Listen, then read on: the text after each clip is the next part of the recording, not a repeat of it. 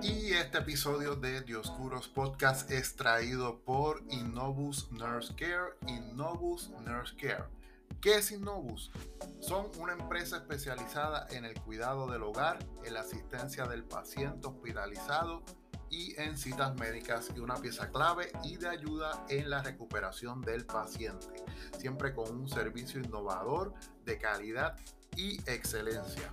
Para irnos más específicos sobre los servicios de Innovus, cuentan con cuidado de ama de llaves, acompañante, auxiliar de salud, asisten en el baño, arreglo personal, higiene, la movilidad, alimentación y preparación de alimentos, acompañante para citas médicas durante la hospitalización y periodo de recuperación. Adicional, tienen cuidado de pacientes con Alzheimer y otras condiciones, aseo a la persona encamada en el hogar. Si usted se quiere comunicar con Innovus Nurse Care, puede llamar al 787-206-0480, 787-206-0480 o escribir un correo electrónico a innovus.nursecare.gmail.com innovus.nursecare.gmail.com Tu ser querido en el mejor cuidado, Innovus Nurse Care.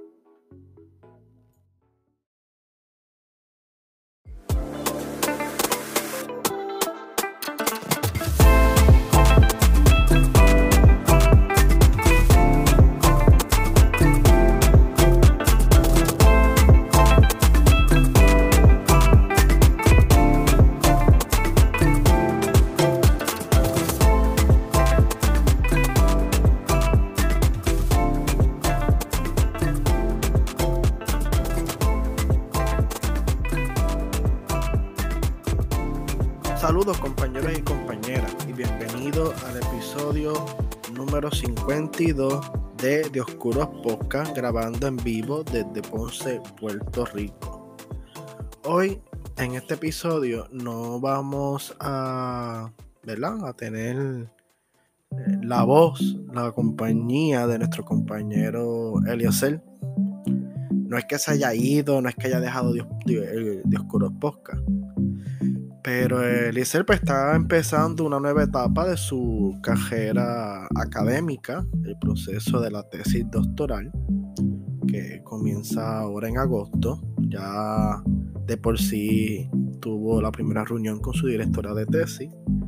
Más también, Eliezer Rosado es maestro de historia y tiene la agenda y el panorama un poco complicado, ¿verdad? Entre comenzar a escribir la tesis y ser maestro de historia en el departamento de educación.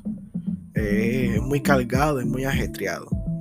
Esto no quiere decir que él vaya a dejar el de Oscuros Posca o que vaya a abandonar el de Oscuros Posca, pero posiblemente hayan algunos episodios que yo tenga que entonces eh, grabar, eh, grabarlo yo, ¿verdad? Hacerlo solo o hacer el, por mi propia cuenta el episodio.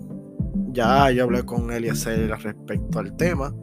Y la idea para eso de no dejar a flote de Oscuros Podcast y siempre puedan nuestros podcast escuchas tener una buena sintonía, ¿verdad? Una sintonía de calidad como usted se merece, de los episodios, de las historias, momentos pop, análisis, estudios relevantes y algunos que no parecieran tan relevantes, pero que son relevantes, que nos atacan, ¿verdad? Y no nos atacan, no, que vivimos todos los días.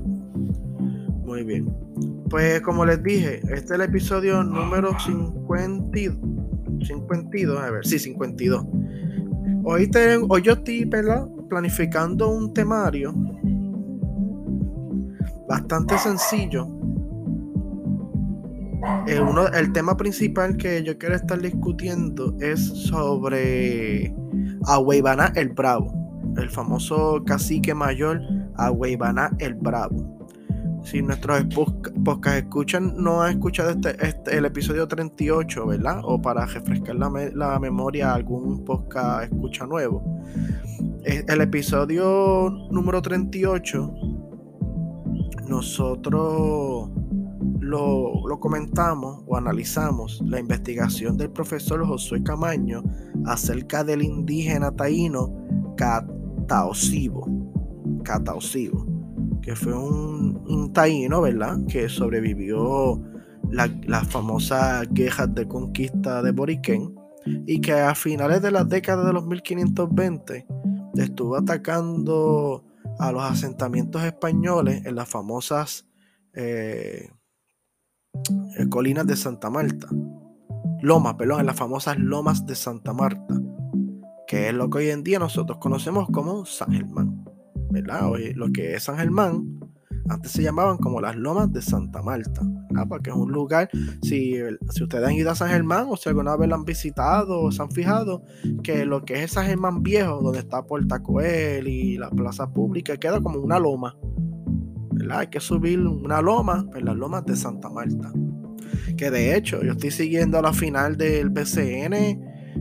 Este, increíble, ¿verdad? Cómo esa final se está desarrollando entre los vaqueros de Bayamón y los Atléticos de San Germán. Una serie que eso es épica, eso es una epopeya.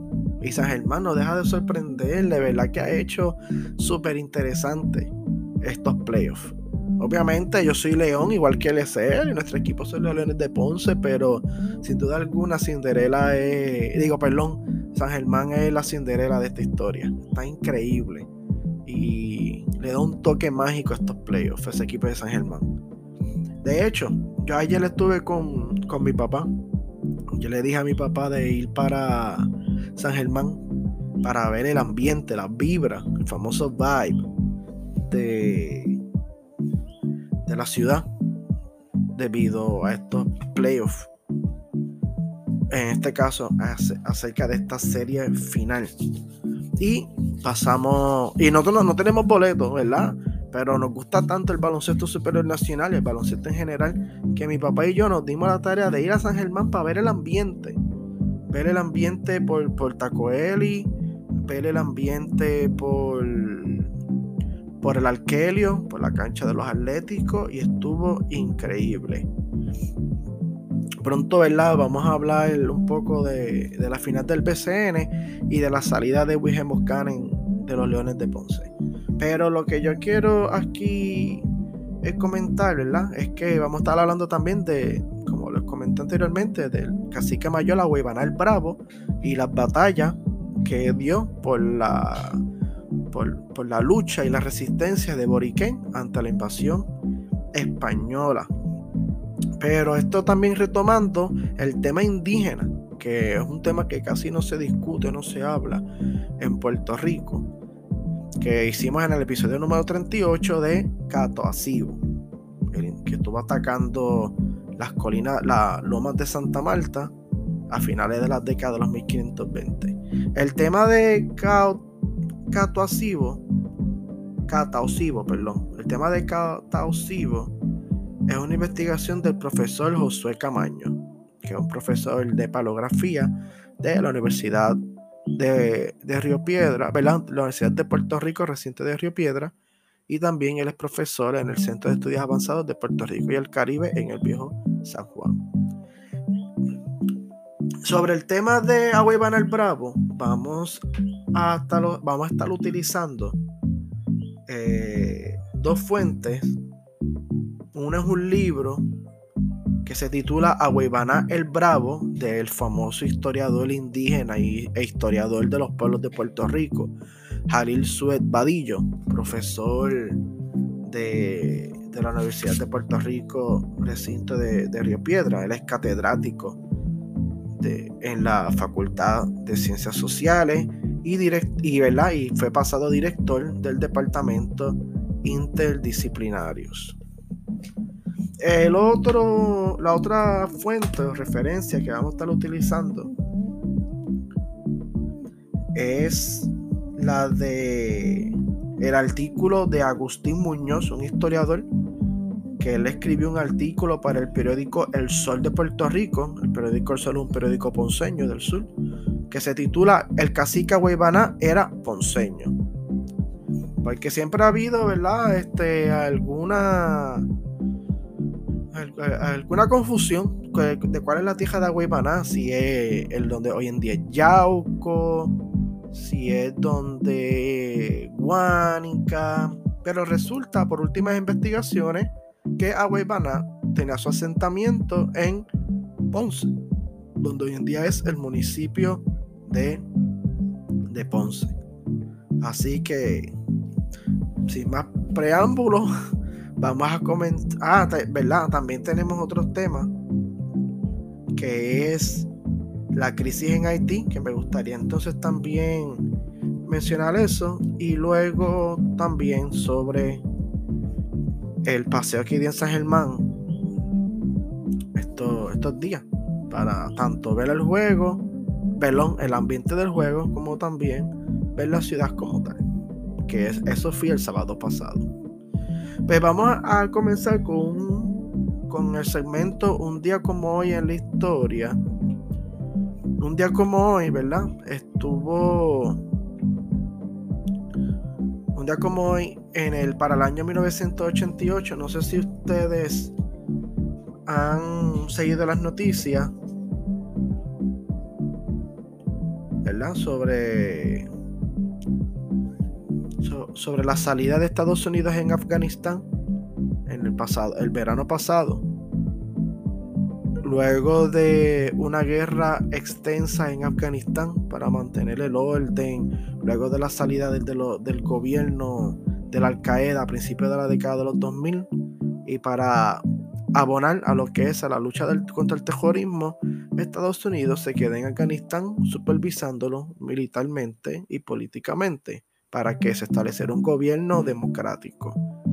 Cuando el presidente Biden ordena la, salida de las tropas estadounidenses en, Irak, en Afganistán, se lo hace en medio de un caos donde Al Qaeda, el grupo que hoy en día gobierna Afganistán, donde Al Qaeda estaba ganándole terreno nacional a el gobierno puesto por Estados Unidos de Afganistán, el gobierno democrático que puso Estados Unidos, ¿verdad? como parte de la transición de, convertir a Afganistán en una república democrática. Pero finalmente las fuerzas de la Al Qaeda sobrepasaron las fuerzas de, y vencieron a las fuerzas del gobierno puesto por Estados Unidos, ¿verdad? El, gobierno democrático y Al Qaeda se quedó con la nación de Afganistán. ¿A qué voy a esto? Porque para un día como hoy, para el año 1988, y un día como hoy me refiero este 11 de agosto, el talibán, se, eh, perdón, Al Qaeda se fundó en, las, en, en el país de Pakistán, específicamente en la ciudad de Peshawar, en Pakistán. Se funda Al Qaeda. Así que Al Qaeda, que se conoce su historia por siempre haber dominado y gobernado Afganistán, se funda en Pakistán.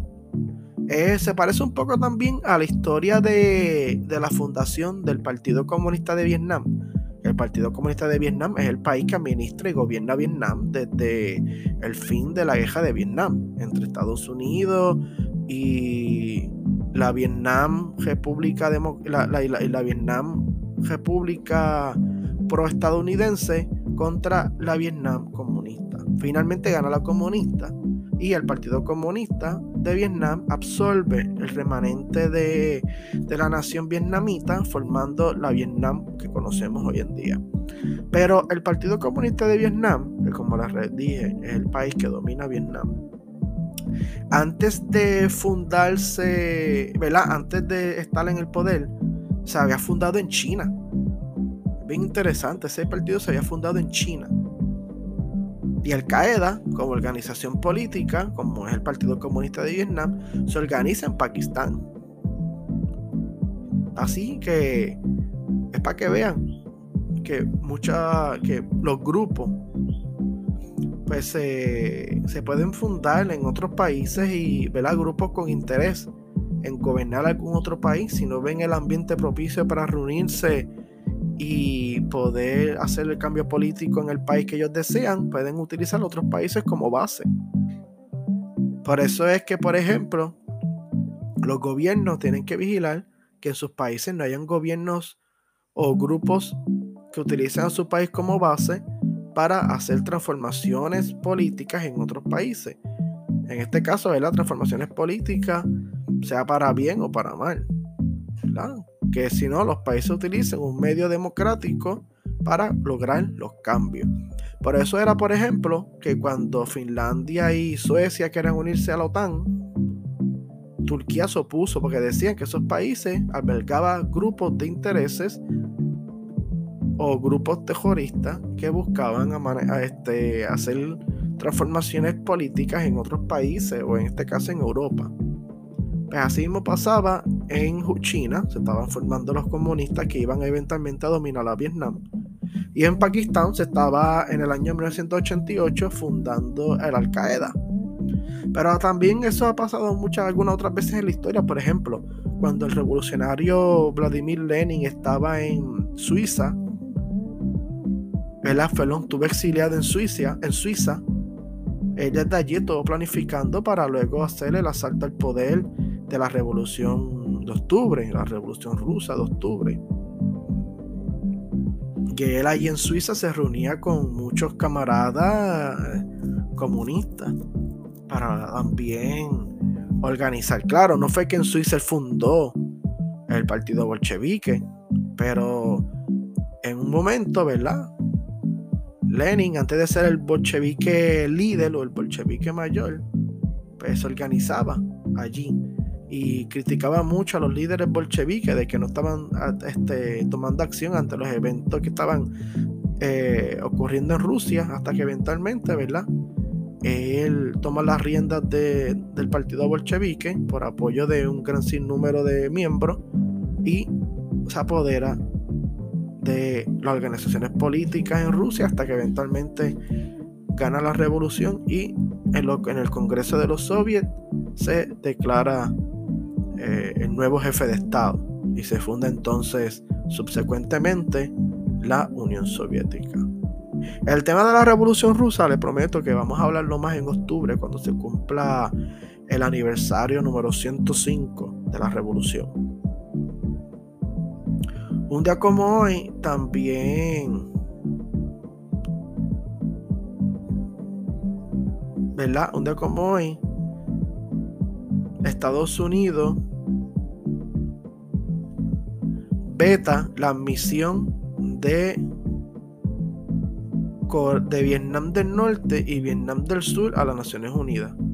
Recuerden, estamos hablando del tema de Vietnam porque Estados Unidos, pues, quería una Vietnam unida, una Vietnam dividida entre los comunistas y los no comunistas, aunque eventualmente los comunistas, ¿verdad? Son los que se van a apoderar del país.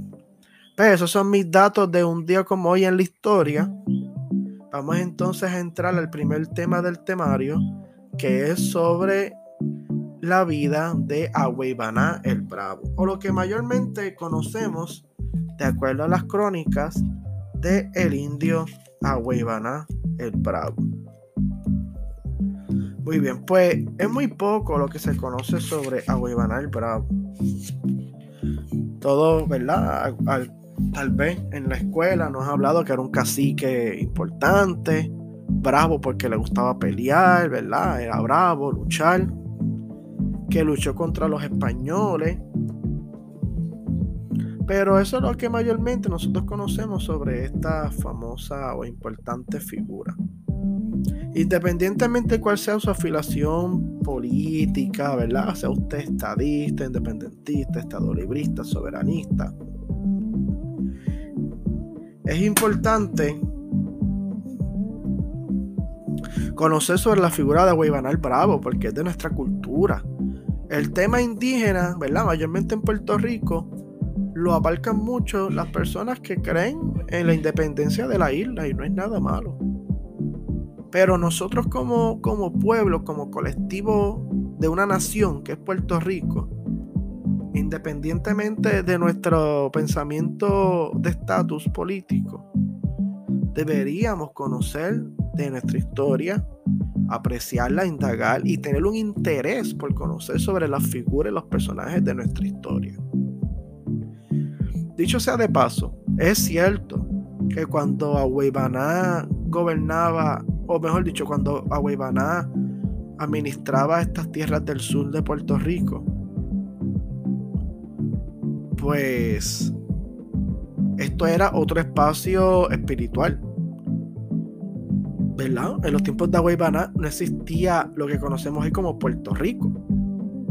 Sí existía la isla que hoy en día llamamos Puerto Rico, pero no existía Puerto Rico todavía. Esto era Boriquén. Esto era un espacio espiritual distinto. Aquí vivió una gente con una forma de pensar distinta, con una forma de ver la vida distinta, con otra perspectiva. Aquí se estaba desarrollando un pueblo totalmente distinto al que conocemos hoy en día, o al que conocemos hace 100, 200 años atrás. Cuando ya lo que no, ya que hace 200 años atrás, lo que hoy en día nosotros conocemos como Puerto Rico ya se estaba formando, afianzando. Era otra tierra, literal, otro país. Era, era. Un momento cuando las personas que vivían aquí eran, eh, se administraban ellos mismos. Como les dije, otro espacio espiritual. Pero con todo y eso, aun cuando esto no haya sido técnicamente Puerto Rico y era otro espacio espiritual que se llama Boriquén, que eso es bien claro, eso es bien importante tenerlo claro porque muchos historiadores, ¿verdad? Hago paréntesis. Ellos señalan que Europa nace en la Edad Media. Europa nace en la Edad Media. Sí, el continente europeo siempre estaba, pero el espíritu de Europa nace en la Edad Media. Antes de la Edad Media no existía Europa no, existía lo que hoy en día es el espacio espiritual de Europa. Que la Europa que nosotros conocemos se forma por la Edad Media. Que antes de la Edad Media era tierra de, de imperios, reinos, tribus, como el imperio romano, las tribus germánicas, que administraban y, y gobernaban el área y luchaban por poder y control. Pero no existía una unidad espiritual para llamar Europa. Y eso entonces surge durante la Edad Media, cuando, ¿verdad? Gracias a los monarcas y a la iglesia, en este caso la iglesia católica, y también, ¿verdad? La iglesia ortodoxa en Oriente, ayudan a unificar a los distintos reinos, distintas naciones, pueblos, y comienzan a, a fundarse, a formarse o a transformarse las ciudades que nosotros conocemos hoy en día. Y nace el espíritu de Europa. ¿Verdad? Que aunque Europa era una figura de, de la mitología griega, pero lo que hoy en día se identifica como Europa nace en la Edad Media. Como les dije, ¿verdad? Con con el poder que tuvo la iglesia para aquel entonces, que ayudaba a fundar pueblos, organizar pueblos, educar pueblos, y que muchas veces eran más poderosos que los mismos reinos europeos, y que los reinos europeos estaban con la iglesia de mano. No existe ese concepto de separación de iglesia y Estado. Ahí fue entonces cuando nació Europa. Pues Puerto Rico, nosotros podemos, ¿verdad? Decir que nace cuando comienza a surgir lo que es el criollo en la isla. Ese finales del siglo XVIII, principios del siglo XIX, o por mediados del siglo XVIII, principios del siglo XIX, comienza a surgir lo que es Puerto Rico. Claro, puede haber historiadores, algunos y también compañeros y compañeras que difieran de mí, pero es cuando nace lo que nosotros conocemos hoy como Puerto Rico. Para los tiempos de, de pues era otro espacio espiritual llamado Boriquén.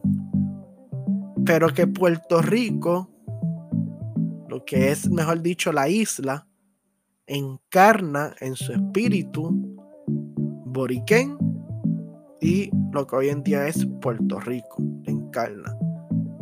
Y lo que nosotros vivimos hoy en día también es producto del fin de Boriquén, de cuando terminó Boriquén. Pero vamos entonces a pensar en Boriquén como este espacio espiritual que luchó y resistió contra la presencia española. Ahora, yo quiero aclarar algo. Cuando digo luchó y resistió, según las crónicas y los historiadores, ¿verdad? No todas las tribus indígenas en Puerto Rico, o caciques o caciques mayores, lucharon contra los españoles. Al contrario, muchos de ellos pues, hicieron alianza con los españoles. Según Harry Suez Vadillo, por temor a que la expansión de la familia Agüeybaná, ¿verdad? Porque Agüeybaná el Bravo viene de la familia Agüeybaná, se apoderara de sus áreas de dominio. La familia Agüeybaná podría ser como una familia, una jerarquía familiar, ¿verdad? Una, este, una familia poderosa. Posiblemente estaba tomando control de grandes partes de Puerto Rico y se estaba expandiendo por lo que posiblemente podía dominar la isla de Puerto Rico. Incluso Jalil Suez Badillo en el libro de Huevana el Bravo comenta que según los cronistas habían cacicazgos, ¿verdad? O lugares donde dominaban los indios, los caciques, cacicazgos, donde le tenían temor a la, posible, de donde posiblemente le tenían temor a la figura de Agüeybaná, a la influencia de Agüeybaná y de la familia Agüeybaná. Así que imagínense el poder de las familias Agüeybaná y la influencia que ellos tenían, no solamente en el sur de Puerto Rico, donde ellos dominaban, ya sea por relaciones matrimoniales, por pactos sociales, pactos políticos, pactos religiosos, donde ellos dominaban, sino que también posiblemente se iban a quedar con todo Puerto Rico, eventualmente, ¿verdad? Y apoderarse de, de, de Boriquén y algunas partes de la República Dominicana. Se dice también que habían indios de las Antillas Menores que le eran fieles a Agüeybaná, según los cronistas, y que fueron a guerra con Agüeybaná en la resistencia de los españoles. Así que imagínense entonces, esta familia Agüeybaná era una poderosa familia eh, caribeña y tenían planes de expansión y poder para eventualmente pues, dominar a Puerto Rico.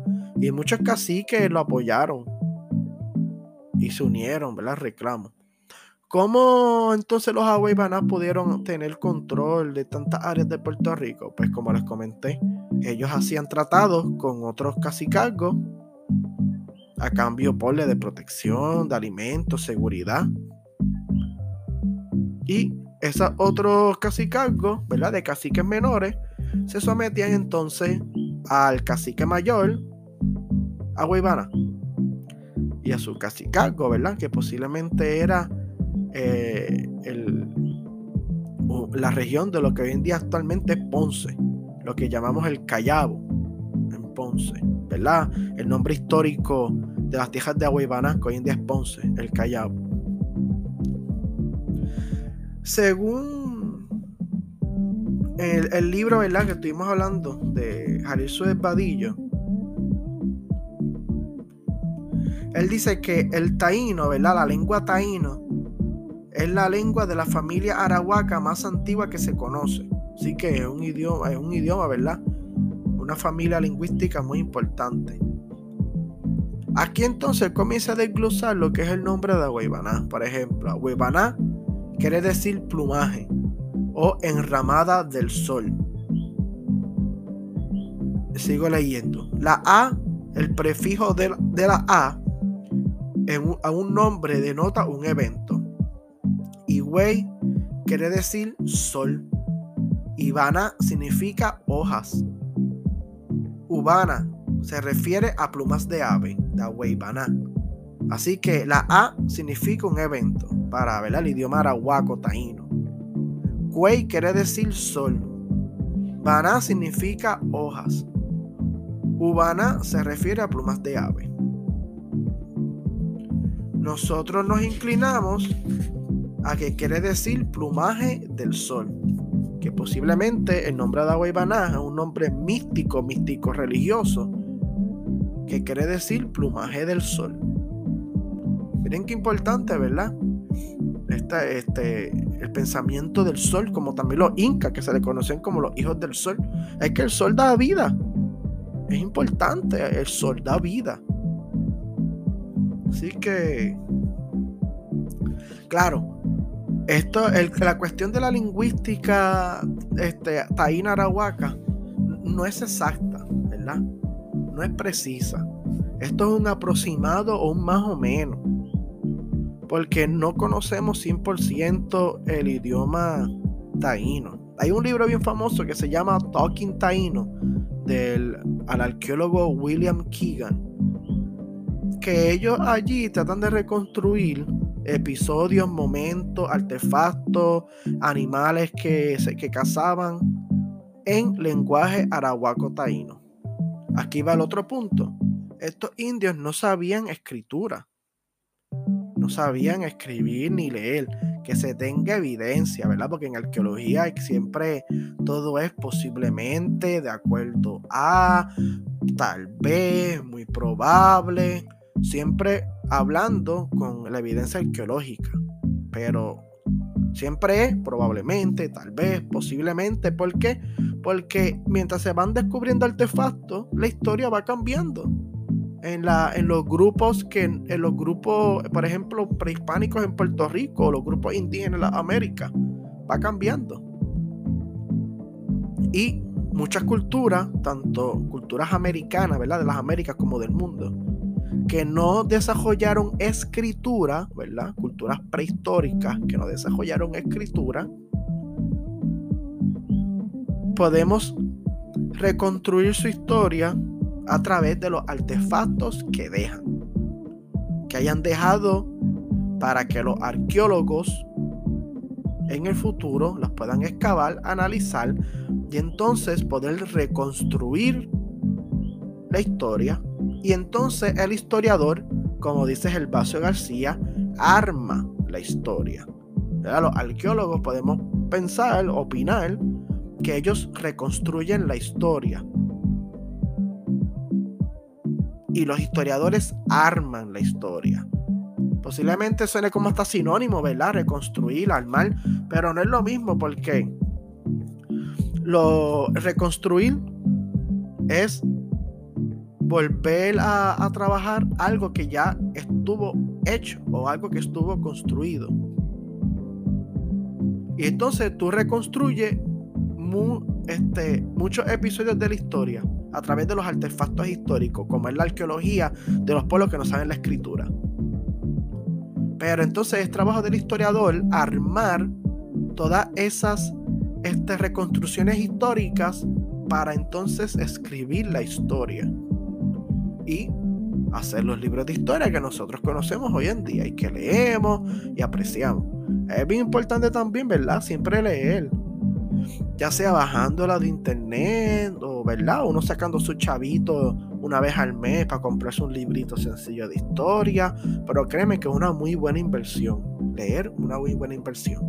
Como bien dice Eliezer, podemos ser cool, pero también conocer y saber de historia y de temas importantes del saber. A lo que voy es que estos grupos indígenas no tenían escritura. Entonces, lo que nosotros tenemos hoy en día del idioma arahuaco taíno es basado en la pronunciación fonética de los españoles. Así como los españoles lo escuchaban, lo escribían en su idioma. Es como, por ejemplo, si yo escribo en español thank you, ¿verdad? Gracias en inglés, pues yo empiezo a escribir Z-A-N, thank you, pero sabemos que no se escribe thank you Z-A-N, se escribe T-H-A, pero la pronunciación fonética en español de thank you es Z-A-N, y por ahí. Pues así hacían los españoles con los indígenas, los indígenas no sabían escribir ni leer, según la evidencia arqueológica. Y ellos escribían fonéticamente lo que entendían en letras de las palabras que ellos decían los indios. Y así que entonces nosotros podemos tener algo de la lingüística de, de los indios. También la topografía, porque los indios le ponían nombre a las montañas, a los ríos. como nosotros hoy en día, la topografía, la orografía, nombres de barrio, de pueblo, tienen nombres indígenas y también nombres de caciques, que vienen siendo también nombres indígenas, como por ejemplo Utuado, Ota, o por, por, por el cacicaco ese de Otao, porque el cacique de Utuado era Aimico. Pero Luquillo es el nombre de un cacique, Loquillo, Eleo, Loquillo.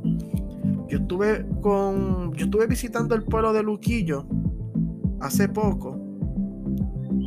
Y me dio por pararme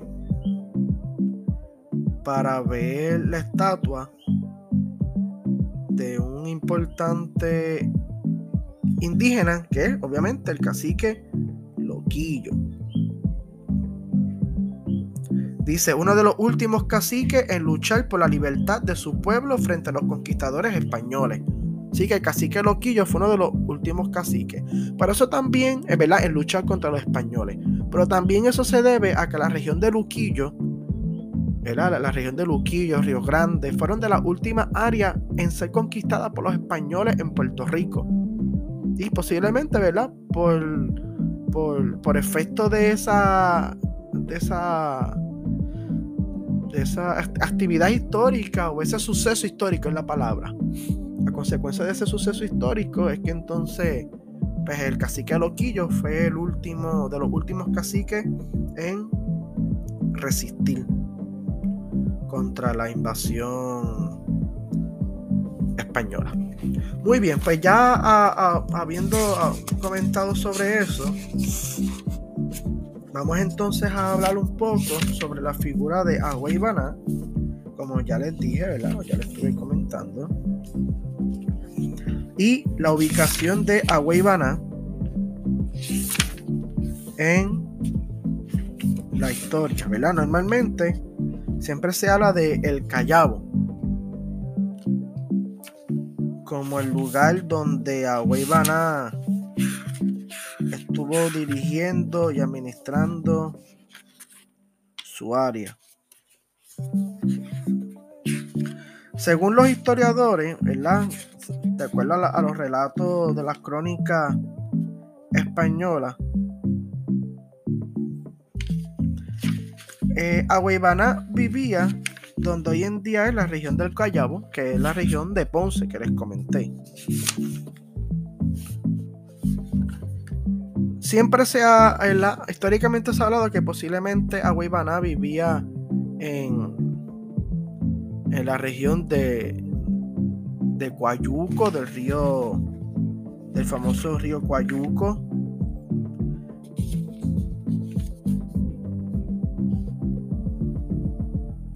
Pero con el tiempo se ha conocido que era una confusión, ¿verdad? El, concepto del río Coayuco como un río de Yauco, sino que Yauco, ¿verdad? Es, no, no, no era un error lingüístico, es el nombre de un cacique identificado por el cronista Fernández Gonzalo de Oviedo. Gonzalo Fernández de Oviedo, disculpe. Y, y entonces se descarta de que era pues de tierras de Yauco, como dice Vadillo. La más notoria fue la que, la que la que postuló que el Cuayuco era el río Yauco, trastocado por metátesis. Hoy sabemos que Yauco no era un error lingüístico, sino el nombre de un cacique muy bien identificado y asociado con un puerto por el mismo Fernández Gonzalo de Oviedo. Porque también siempre se ha hablado de un, supuesto río de Agua pero eso fue un nombre que le pusieron los, los, cronistas a la región del río donde se ubica el Callao. Porque el río está, está donde hoy en día es la región del Callao. Que para los cronistas ellos señalan que era pues, el río que daba en el Callao, un lugar que era próximo a la isla de Ángulo. Y la isla de Ángulo es la que nosotros conocemos hoy como Caja de Muertos. En otras palabras, cuando ocurre la batalla de Coayuco, que es la primera batalla formal entre la resistencia indígena y los españoles, ocurre en el río Coayuco, que es lo que llama entonces río Agua ¿verdad? Lo que los, españoles llamaban río Agua porque ellos asociaron el nombre del río con un evento, en este caso un evento militar, ¿verdad? De la conquista española. Es como decir, por ejemplo, que, que la cancha de los Chicago Bulls, la que hoy en día se llama, ¿verdad? Coqueto ya se llama el United Center. Le llaman la casa de Michael Jordan. Pues cuando ocurrió la batalla en Coayuco, donde es la región indígena de Callabo, la actual Ponce, pues como ocurrió esa batalla importante ahí, ellos la asociaron con Agüeybaná, que era el jefe militar, por eso le llamaron el río Agüeybaná. Pero en verdad se hablaba de que, pero se comenta que es el Coayuco. Muchos de estos ríos, ¿verdad? Hoy en día no se pueden identificar con facilidad. Recuerda que los ríos a través de la historia migran, se cambian, desaparecen. Pero muchas veces estas crónicas españolas no son las más, las más certeras tampoco.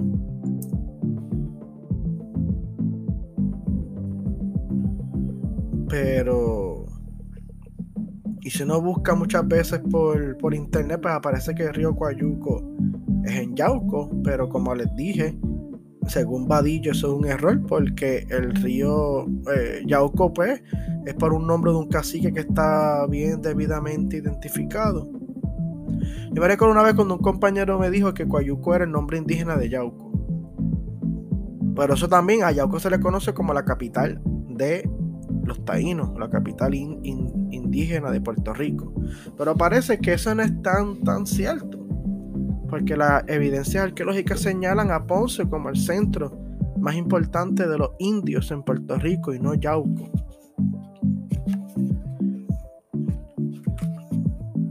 Así que José Julián Acosta en, su famosa en su famosa obra este, sí, José Julián Acosta en su famosa obra que se titula Notas a la historia geográfica de Íñigo Abad y la Sierra. Él señala sobre el río, él escribe sobre el río Coayuco o famoso río de Agua donde Juan Ponce de León atacó, con las fuerzas, atacó a las fuerzas indígenas. Él señala que ese río corre por el territorio que hoy se llama la Villa de Ponce. Y él señala tres fundamentos para cual explica eso. El número uno, que el cacique mayor vivía en la costa sur de la isla, como dice Fernández González de Oviedo, que la batalla se dio en tierra de Agüeybaná, que era tierra del Callabo, en Ponce, y que, y que se habla del triunfo conseguido por Juan Ponce de León en Coayuco. Dice que los indios intentaron pasar a la isla Ángulo, la isla Ángulo es la que nosotros conocemos hoy como Caja de Muertos, situada frente al río Jacagua. El río Jacagua es un río que hace guardarraya con Ponce y Juanadía y desemboca en el Mar Caribe también frente a la isla de Caja de Muertos, Ángulo. Sabido que este río corre por el distrito de Ponce. Así que la evidencia histórica está presente de que este. Agüeybaná entonces eh, tenía su asentamiento en Ponce. Agüeybaná el Bravo y los Agüeybaná. Y que Agüeybaná el Bravo, desde Ponce, iba a tener su centro de mando militar para luchar contra la resistencia española en Puerto Rico. Yo hice unos apuntos, unos apuntes de acuerdo a, lo leído, ¿verdad? Yo escribí Coayuco está en Yauco, Yauco es el nombre de un cacique. González, González de Oviedo, ¿verdad? Este, Fernando González de Oviedo, dice que la derrota de Coayuco, los indios intentan huir a la isla de Caja de Muertos, que también está frente al río Jacagua, en Ponce. Esto es un poco, ¿verdad? Complicado pero es importante nosotros, ¿verdad? Como aficionados de la historia, interés por nuestra cultura, adentrarnos y desglosar estos temas poco a poco. Ahora, ¿verdad? Les voy entonces ya ubicado las tierras de Juan de Bravo. Entonces, ahora vamos a pasar al relato bélico, al relato de la guerra entre este cacique y las fuerzas de Aguibaná contra Juan Ponce de León y las fuerzas de españolas.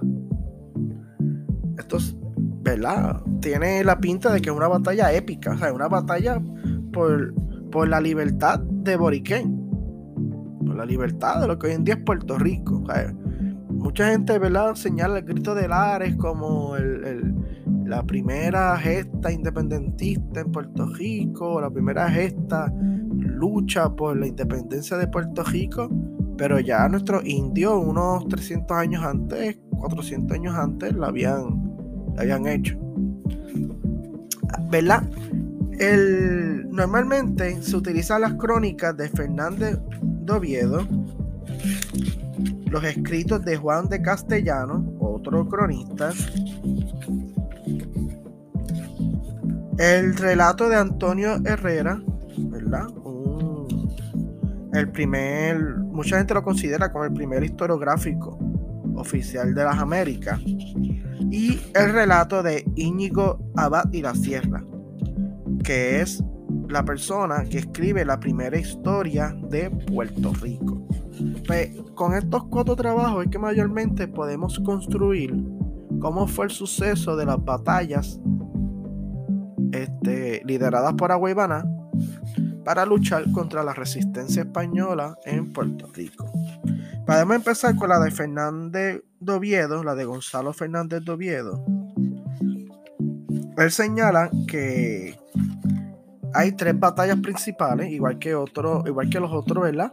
Este, cronistas, que si tú te pones a interpretar lo que ellos dicen, también se pueden sacar tres batallas importantes. Hay que recordar que ellos no las enumeran, pero es, trabajo del historiador poder clasificar y enumerar para digerir más, con más facilidad la información que ellos están dando o, la información que ellos quieren ofrecer. Pues mayormente en las famosas batallas por la libertad de Boriquén de parte de los indígenas se puede dividir en tres y, ocurre, y ocurren en el 1511. La batalla de Guayuco, la batalla de Mabodoma, Mabodomoca, Mabodomaca, Mabodomoca, eh, Mabodomoca. Recuerden, gente, estos son palabras indígenas son complicadas, difícil. Y batalla de Yahueca o la batalla de Yahueca. Ok. Pues, cuando se comienza a hablar de la batalla del río Coayuco, se señala, ¿verdad? Que murieron muchos indios. La primera batalla se, se llevó a cabo en la, tierra de Aguaybana, que es la tierra del Callabo, en, en el Coayuco y quien dirigió a los españoles en ese enfrentamiento fue Juan Ponce de León. El cronista Fernández González de Oviedo, él no habla de un cacique o no comenta que el cacique Agüeybaná participó de esa batalla, solamente que murieron muchos indios, él señala. Así que ya en el relato de Fernández de Gonzalo de Fernández de Oviedo, de Gonzalo Fernández de Oviedo, ya se comenta que en la primera batalla no estaba participando Juan Ponce de León. Luego del fin de la batalla de Coayuco, según las crónicas de Fernández de Oviedo, Juan Ponce de León va para Caparra, no sé, ¿verdad? Eh, Caparra, allá en donde hoy en día es Guaynabo, se le conoce como el primer asentamiento español en Puerto Rico pero no tiene éxito como poblado español. Y entonces para los años 1520-1521 se van a San Juan, a se van a lo que es la isla de Puerto Rico, lo que hoy en día se llama el viejo San Juan, porque antes Puerto Rico en completo se llamaba la isla de San Juan Bautista y donde hoy en día está la capital se llamaba Puerto Rico.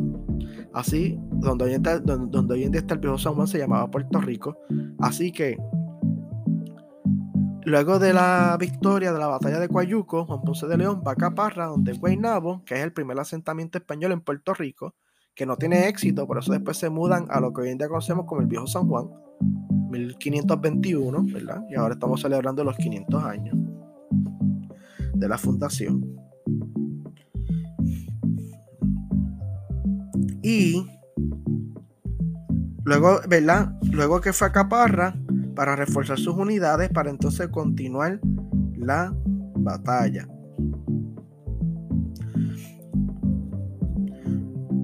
Luego, ¿verdad? Estando en Caparra y organizando sus otras operaciones militares, Juan Ponce de León conoce sobre el intento de los indígenas de atacar a los españoles, ¿verdad? Atacar en otras zonas de Puerto Rico a los españoles. Comenzando, vamos a hablar comenzando del cacique Aimico, que era el cacique del interior de la isla, quien creemos que estaba en o cerca de Utuado y que junto a Guarionex quemó la villa de Sotomayor. La villa de Sotomayor es de Cristóbal Sotomayor, le referimos a uno de los otros conquistadores de Puerto Rico, que primero se asentó en la villa de Tabora, donde hoy en día es Guánica, pero como era un lugar inhóspito, entonces se fue, entonces se fue para lo que hoy en día es Añasco. Y por allá los indios pues quemaron la villa de Sotomayor, esa región de allá de Añasco, Aguada, etc. Juan de León entonces pues va a la carga, ¿verdad? Y hace una batalla contra el cacique Aymaco, que atacó junto a Warionex la villa de Sotomayor. Juan Ponce se enteró en ese proceso del ataque a Aymaco y a Warionex que el cacique Mabodomoca estaba cerca con 600 indios retando para atacarlo. Así que los indios estaban organizándose, ¿verdad? Atacaron a uno por acá, a otro por allá. Juan Ponce de León entonces envía a Diego de Salazar con su gente a intentar interceptarlo y combatirle. Esta fue entonces la segunda batalla de importancia según Fernández de Oviedo. Así que la primera batalla de Coayuco y la segunda batalla la de Mabodomoca. Y Creemos entonces que esta batalla ocurre en esa área de Moca San Sebastián. Ocurre entonces esa batalla. Y por último, la batalla de Yahueca. Yahueca es donde hoy en día está el poblado de Adjunta, tierra del cacique Urayoán. Y Fernández Doviedo la señala como la batalla definitiva de la guerra. Algo bien curioso es que según Fernández González de Oviedo, los indios sabían que los españoles eran mortales como ellos. Y atacan entonces a los españoles y comienza un enfrentamiento. Aquí es cuando algunas personas señalan que posiblemente fue que murió a el Bravo, porque Fernández González de Oviedo, sin, sin mencionar nombre, dice que a un indio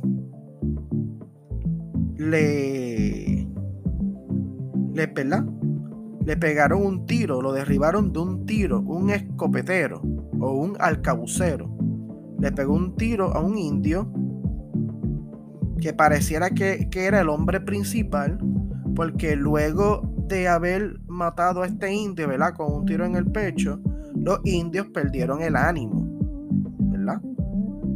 Para luchar en ese momento y comenzaron a retirarse de la batalla de Yahueca hasta que eventualmente no quedaban indios y de ahí en adelante la moral indígena pues baja y según las crónicas comienzan entonces los españoles a luchar y a conquistar con más facilidad la isla de Boriken. Aunque según los escribas, también menciona el libro más adelante, según los escribas, las batallas continuaron mucho más allá de 1512 y 13, pero la más importante pues fueron en el 511 cuando ya los indios, luego de la posible muerte de Agüeybaná en la batalla de Yahueca, que es la última, pierden entonces la moral, se baja la moral y comienza eh, las derrotas también psicológicas, espirituales de nuestros indígenas. También en el relato de Juan de Castellano se narra el suceso de la batalla de Coayuco, la batalla de Mabodomaca y la batalla de Yahueca. Pero, a diferencia, ¿verdad? A diferencia de González de Oviedo, Juan de Castellano añade personajes a los distintos eventos de la guerra entre los indios y los españoles. Hay que aclarar que Fernández González de Oviedo, él no menciona tampoco a Juan Ponce de León luchando en la batalla de Yahueca, pero Juan de Castellano menciona a Huibaná luchando en la batalla de Yahueca, que viene siendo la última batalla, ¿verdad? De las tres principales. Y que Juan Ponce de León es el que le pega el tiro en el pecho a, a El final épico relata Juan Ponce de León, quien sospechó la muerte de Agüeybaná, pegándole un, ¿verdad? un arcabuzazo, una, escopeta en el pecho y dando entonces muerte a Agüeybaná. Y los indios comenzaron de, luego, de nuevo a retirarse temor y miedo. Entonces, ¿a qué se debe este cambio? De que una crónica, de que la primera crónica no menciona nombre y la segunda sí. Puede ser producto de la imaginación, puede ser producto de conocimiento luego de los sucesos. No sabemos, pero sí hemos conocido que los españoles a veces tendían a exagerar un poco su relato para hacerlo más, epope, más, más epopeya, más épico, más fantástico, más llamadero para tratar de convencer al rey. Y hay que recordar, gente, que para aquel entonces era difícil corroborar la información. Porque no había medios ni redes sociales. Tú dependías de la buena fe de la persona, de lo que te decía que estaba ocurriendo. Entonces, en el relato del fray Íñigo Labat y, la. Perdón, el relato de Antonio de Herrera, disculpen en el relato de Antonio de Herrera, también se habla que Juan Ponce de León había dado muerte al cacique Huaybaná. Se habla también de la primera batalla, de la batalla de Coayuco, después de la batalla de Mabodomaca, Mabodomoca, perdón, su lucha con el cacique, la batalla, la lucha con el cacique Mabodomoca, y luego su paso a Yahueca para reenfrentar la nueva amenaza indígena que se encontraba allí. Así que, este, que Juan Ponce de León, según Antonio de ah, este, el fray Íñigo Abad y la, y la Sierra, también le da muerte al cacique Babudomaca y luego pasa entonces a la batalla de Yahueca para darle muerte al cacique Agüibaná. Según eh, Íñigo Abad y la Sierra, León derribó de un. Aquí estamos ya, ¿verdad? Leyendo sobre la obra de, de Íñigo Abad y la Sierra. Según él, Juan Ponce de León derribó de un balazo a un indio que desde luego se conoció ser persona principal. Que había dado muerte a quien era Agüeybaná el Bravo. Así que aquí nosotros estamos viendo el relato de cuatro cronistas, ¿verdad? Dos cronistas y dos historiadores. Cómo entonces los historiadores toman información de los cronistas que no es 100% certera, no es científica la información de los cronistas, no es una disciplina este, académica a base de lo que ellos están escribiendo. Pero como los historiadores serios de la época toman las crónicas, aún con sus exageraciones, epopeya, misticismo, época, eh, eh, digo, épica, inventos, cuentos, mágicos, aún con todas esos errores o misconcepciones de la historia, ¿verdad? Los historiadores la adoptan para poder tener una historia y poder entonces narrar un antepasado a nuestros sucesos del presente. Y esto también se refleja en lo que es la vida de Abuebanal Bravo. Abuebanal Bravo, entonces, según las crónicas españolas, pues fallece en el año 1511, luego de la batalla de Yahueca, en lo que hoy en día es adjunta. En el, en el, en el documento, ¿verdad? En la noticia que tiró el periódico El Sol de Puerto Rico en noviembre del 2021 por el historiador Agustín Muñoz, él narra ¿verdad? que el cacique de, que el cacique ¿verdad? de no es de la región de Huánica Yauco, como siempre se señala. Él da unas explicaciones, ¿verdad? Él dice que Ponce era un lugar más fértil, de mejores tierras, mejor lugar para vivir los taínos. También Ponce era un buen, un buen lugar con un buen puerto para comercio con otras regiones de Puerto Rico y indios de las Antillas Menores y Antillas Mayores. También Ponce es un lugar donde se han encontrado los poblados indígenas más antiguos, ¿verdad? En Puerto Rico, como por ejemplo el Centro Ceremonial Indígena de Tibe. Y en Ponce también se han encontrado muchas piezas indígenas taínas de gran calidad, rara, en donde está bien de esa región del Callao, ¿verdad? También, como le he mencionado. De hecho, no sé, ¿verdad? Cuántos aquí son, cuántos nuestros pocas escuchas son ponceños, pero en la avenida Hostos, que es en Ponce, ¿verdad? Que conecta el bypass y Plaza del Caribe, esa avenida Hostos, se le llama como, y esas tierras frente a Plaza del Caribe se le conocen como las tierras de Ahuebaná el Bravo. Y ahí, en esas tierras de Ahuebaná el Bravo, ¿verdad? Subsecuentemente, eh, anteriormente, eran las tierras donde hoy en día está Plaza del Caribe, la Universidad Católica, el, Centro de Convenciones en Ponce, el Residencial López Nusa, todo eso ahí antes eran las tierras de Aguaybana, pues, posiblemente el centro de Callao, porque allí se ha encontrado un gran material de artefactos indígenas como caracoles, que eran importantes para sus alimentos y adornos, conchas también, artefactos de piedra, posiblemente batallas muy elaborados trabajos de cerámica. Todo eso ahí es un super conchero de artefactos indígenas también a la vez. Luego, durante el siglo XIX, se construye la Hacienda Estrella, eh, donde está hoy en día Plaza del Caribe, Residencia López Nusa, Centro de Convenciones, La Católica. Y eventualmente, pues, esa hacienda destruye gran, gran importantes artefactos indígenas y luego se hace los edificios modernos que conocemos hoy.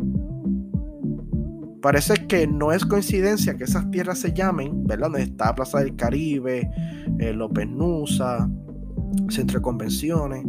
Se llaman las tierras de Aguaybaná el Bravo, que también se conoce como Caracoles, por los gran concheros que hay allí. Se conoce como la tierra de Aguaybaná el Bravo. Y allí en la Hosto, entre la esquina de la Hosto y el bypass, hay un monumento a a el Bravo. No sé cuántos se han percatado que donde está el Walgreen, ¿verdad? Nosotros que somos de Ponce y los que visitan mucho Ponce, donde está el Walgreen en intersección de la avenida Hosto con el Bypass y Plaza del Caribe, hay una estatua de un indio que es la de Aguibaná el Bravo. Y hay una placa que dice el cacique que se enfrentó a los conquistadores españoles en la batalla de Yahueca, que es la batalla donde según los cronistas, eh, murió. Pero recuerden que Fernando González de Oviedo no dice que es el primer cronista, el más cerca que estuvo a los sucesos, no dice que en esa batalla Yahueca murió Agüeybaná, no lo menciona. Eso viene a ser, eso, eso viene a ser los Juan de Castellano, posiblemente producto de su imaginación, como yo dije, o producto de investigaciones eh, más desarrolladas y elaboradas luego de los sucesos, ¿verdad? Pasados. Pero la primera crónica no menciona que era Agüeybaná, posiblemente es un invento, una epopeya, una épica. Dice, el cacique que se enfrentó a los conquistadores españoles en la batalla de Yahueca en 1511. Fue esta la última rebelión indígena en Puerto Rico, como les dije. Hay tres batallas principales. La de Coayuco, Mabodomoca y la de Yahueca. La última rebelión indígena de Puerto Rico. El historiador Jalisue Padillo, el que yo le he citado del libro, afirma que el sitio Caracoles en Ponce, que va del año 1200 al 1500 después de Cristo, fue asentamiento del primer héroe puertorriqueño. O sea, que también afirma que Juan Ponce de que es de Ponce. Era el asiento de Agüeybaná, Ponce, el Callabo, junto a Río Guayuco. Era el asentamiento de de, de el Bravo, lo que actualmente es Ponce. Y la placa, ¿verdad? Menciona que ese asentamiento va del año 1200 al 1500 después de Cristo. Normalmente los arqueólogos señalan que la cultura taína, en la cual pertenecía a el Bravo, data del año 1200 al año 1500 antes de Cristo. En, en términos arqueológicos, los indios taínos se conocen como chicoides y su tipo de cerámica es chicoide. Del 600 al 1200 son los pretaínos y del 1200 al 1500 son los taínos. Eh, ¿verdad? Tengan eso en mente, del 600 al 1200 son pretaínos, del 1200 al 1500 son taínos. ¿Cómo los arqueólogos diferencian los pretaínos de los taínos? de acuerdo a, la complejidad de sus artefactos, de acuerdo a la variación de las técnicas en cómo desarrollan la cerámica, la piedra o, cualquier artefacto. Cuando ven una tendencia en cambio, una tendencia en, en confección y en desarrollo de materiales de utilidad, una tendencia sólida, consistente, entonces los arqueólogos pues bautizan con un nombre distinto a esa tribu, ¿verdad? O esa cultura, aunque la cultura es un concepto europeo. Y en el caso de Puerto Rico, como vieron unos cambios significativos entre un grupo que se le llama pretaíno, se vio una evolución bastante consistente para que entonces se adoptara el, nombre que es taíno, para clasificar a ese grupo o a ese estadio más sofisticado y más avanzado en varios aspectos de su construcción y confección de materiales. Entonces ahí pues surge la cultura que conocemos como taína. Para así también, ¿verdad? Cómo los arqueólogos pueden diferenciar la cultura isner y saladoide pues también con la confección de sus materiales, cuando ven una diferencia en el producto, ¿verdad? Una consistencia nueva, pues entonces bautizan a los que hacen esa nueva confección consistente, nueva, con un nuevo nombre cultural. En este caso de los saladoides, igneri, a los pretaínos ostionoides. Y luego de los pretaínos ostionoides, a los taínos ostionoides o a los chicoides ostionoides de las culturas indígenas en Puerto Rico, ¿verdad? Como el pretaíno es una evolución autóctona entre la región de la Española Oriental y Puerto Rico Occidental, y entonces va a surgir luego de esa evolución de los pretaínos la cultura taína. Por eso es que eso de 1200 a 1500 que aparece en la placa del monumento de Agüibana el Bravo en Ponce, pues de los, de los años, de según los arqueólogos, de la, de la cultura taína en Puerto Rico y en el Caribe. Claro, Agüibana sería de los 1500, ¿verdad? De los taínos ya tardío. También la obra, ¿verdad? Perdón, este, el documento de periódico este, el historiador Muñoz señala que sin duda alguna las tierras en cuales estaba Juan Ponce de León eran las tierras de Ponce, de lo que hoy en día se llama este, municipio de Ponce. Y que existen evidencia también de que el Callabo era Ponce, ¿verdad? Estoy leyendo la noticia de que el Callabo era Ponce.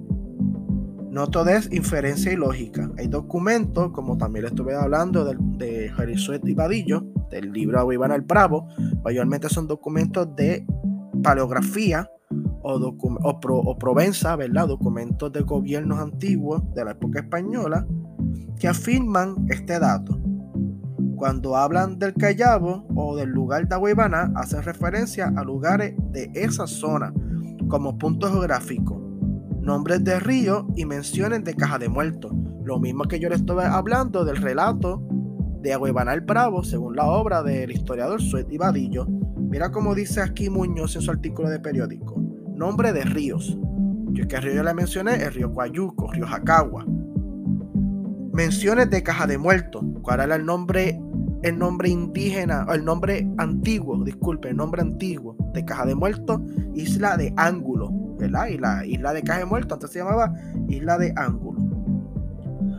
Así que hay referencias geográficas, topográficas que señalan, ¿verdad? En conclusión, que las tierras de Aguibana el Bravo eran en Ponce. Esa región, ¿verdad? De Ponce tirando hacia Juanadía.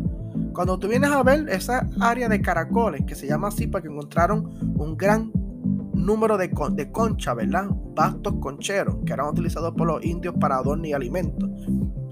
Esa región de Caracoles, donde está Plaza del Caribe, López Nusa, la Católica, eh, la calle Hosto, Centro de Convenciones, que se conoce como la tija de Aguibanal Bravo, no está tan lejos de Juanadía, ni de Jacagua, ni de Caja de Muertos.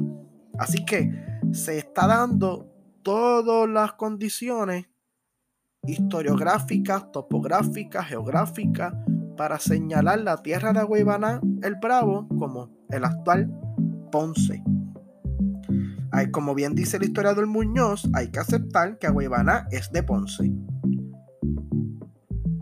Que Agüibaná entonces es de la región de Ponce. Hoy en día en Juanadía existe un barrio que se llama Callabo, pero ese barrio de Juanadía que se llama Callabo hace frontera con el municipio de Ponce, con esa área del Coto Laurel. Mira qué interesante también, ¿ves? Hace colindancia con el municipio de Ponce. Este. Por el oeste de Juanadía. Que, ¿verdad? Por el oeste de Juanadía, que viene siendo el este de Ponce. Así que Espero que esta historia de Huevanal Bravo haya interesado, gustado. Es un héroe puertorriqueño, sin duda alguna, un héroe ponceño también. Y no es porque uno sea de Ponce, pero hay que reconocerlo, un héroe ponceño. En Ponce hemos dado figuras importantes como Luisa Ferrer, Rafael Hernández Colón, Pedro Albizu Campos y Ahuevana el Bravo. Mira qué interesante. Una figura estadista, una figura estadolibrista, una figura independentista y una figura indígena. Así que estamos, ¿verdad? Todo bastante. En Ponce está bastante representada la historia de Puerto Rico, la historia política y social. También en Ponce hay figuras importantes negroides, claro que sí, y españolas también. Así que Ponce podemos decir que viene siendo un pequeño microcosmo, un pequeño mundo de la historia de Puerto Rico, un cruce de la historia de Puerto Rico. Y que Ahuevana el Bravo es un indígena de orgullo para todos también. Claro, estos indios, estos indios eran, como, eran personas comunes y corrientes como nosotros. Tenían sus defectos, sus situaciones, sus problemas, sus alegrías, tristezas, también sus pecados, sus cosas buenas, malas. Pero sin duda alguna, eh, ellos ayudaron a formar la identidad de nosotros hoy. Aunque haya sido en otro espacio espiritual, Boriquén, no Puerto Rico, pero vivieron en esta isla que nosotros hoy compartimos, amamos y queremos. Y que estos indios nos enseñaron a nosotros que en esta isla se puede vivir. Que había aquí futuro y esperanza para nosotros, para todos. Que los españoles no vieron con buenos ojos o no, no vieron con esos ojos a los indios, pero eso fue allá ellos. Pero los indios nos enseñaron que en esta isla vale la pena vivir y vale la pena también luchar. Y luchar por vivir en esta isla. Eso es lo que también nuestros indios nos quieren enseñar. Igual que también nuestros indios nos enseñan que cualquier puertorriqueño que esté en, en, los estados, ¿verdad? De Estados Unidos o en cualquier parte del mundo, lleve consigo la marca, la esperanza, la actitud de ser una persona bravo, un hombre y una mujer bravo. Y que siempre luchen por, lo, por conquistar su felicidad. Que siempre luchen por lo que los hace a ustedes felices. Como bien nos enseñó Weban el Bravo, que Puerto Rico, su tierra, la hacía feliz, ¿verdad? Boriquén, de la isla de Puerto Rico, la hacía feliz, igual que sus tribus querían luchar para estar aquí. Y así tenemos que hacer todo, ¿verdad? Luchar por lograr lo que queremos. Así que, fíjate, no, eh, no pude mencionar el tema de, de Haití. El Haití fue que hay una fuerte revuelta en el país y esperemos que pronto se resuelvan, porque Haití es un país hermano, también un país eh, taíno, hermano, también. No, este, me, me, disculpan, no tuvimos break de hablar sobre la final del PCN, pero yo espero que San Germán gane y Wilhelm Buchanan, ¿verdad? Él, salió de Ponce como dirigente y ahora está y ahora va a dirigir a los Grises de Macao. Le deseamos éxito al dirigente Wilhelm. Que yo tenía sus críticas a veces como dirigía, pero le deseamos los éxitos. Para finalizar el momento pop, vi la película Prey de, de, la saga de Predator. Excelente película. También tiene que ver mucho con tema indígena. Porque el, el alien de Predator, ¿verdad? El, el Yathua. El Yathua es el nombre de los Predators. Ellos luchan contra la tribu Comanche, ¿verdad? Contra indígenas de la tribu Comanche. El Yautja es el nombre del Predator. ¿Verdad? De todos los Predators. El nombre de su tribu pues ellos luchan contra el nombre, contra la tribu Comanche, la tribu indígena. Así que mira cómo el tema indígena va correlacionado. Excelente película. Todavía sigue Predator siendo mi película favorita, pero excelente película de parte de, de, los, de, la, de, esta nueva de esta nueva entrega de la saga de Predator. Bien interesante, de aventura, de supervivencia en los bosques, de la filosofía de la cacería, el porqué de la cacería, la cacería como concepto filosófico, este, bien interesante de verdad, como concepto de supervivencia, la filosofía de la supervivencia, ética, también se puede ver, analizar la película de un punto de vista de la ética de la supervivencia y la también. Así que les recomiendo que vean Prey allí de, la nueva entrega de la saga de Predator. Pues no será hasta la próxima nuestro podcast escucha. Gracias por su atención, ¿verdad? Gracias por para escucharme a mí en la, la noche de hoy, ¿verdad? O a la hora que ustedes lo, lo vayan a escuchar. Espero que en el próximo episodio podamos compartir de nuevo con Eliezer, que yo sé que está bien ocupado haciendo sus diligencias académicas y laborales. laborales. Le deseamos el mayor de los éxitos. Yo también empecé a estudiar ahora este semestre. Claro, no voy a tener la misma carga académica que Eliezer. Pero voy a estar aquí presente con ustedes una vez por semana para llevarle la mejor historia, la mejor información, puntos de análisis y puntos críticos. Así que hasta la próxima podcast. Escucha, cuídense y recuerden a luchar por lo que nos hace feliz. Éxito.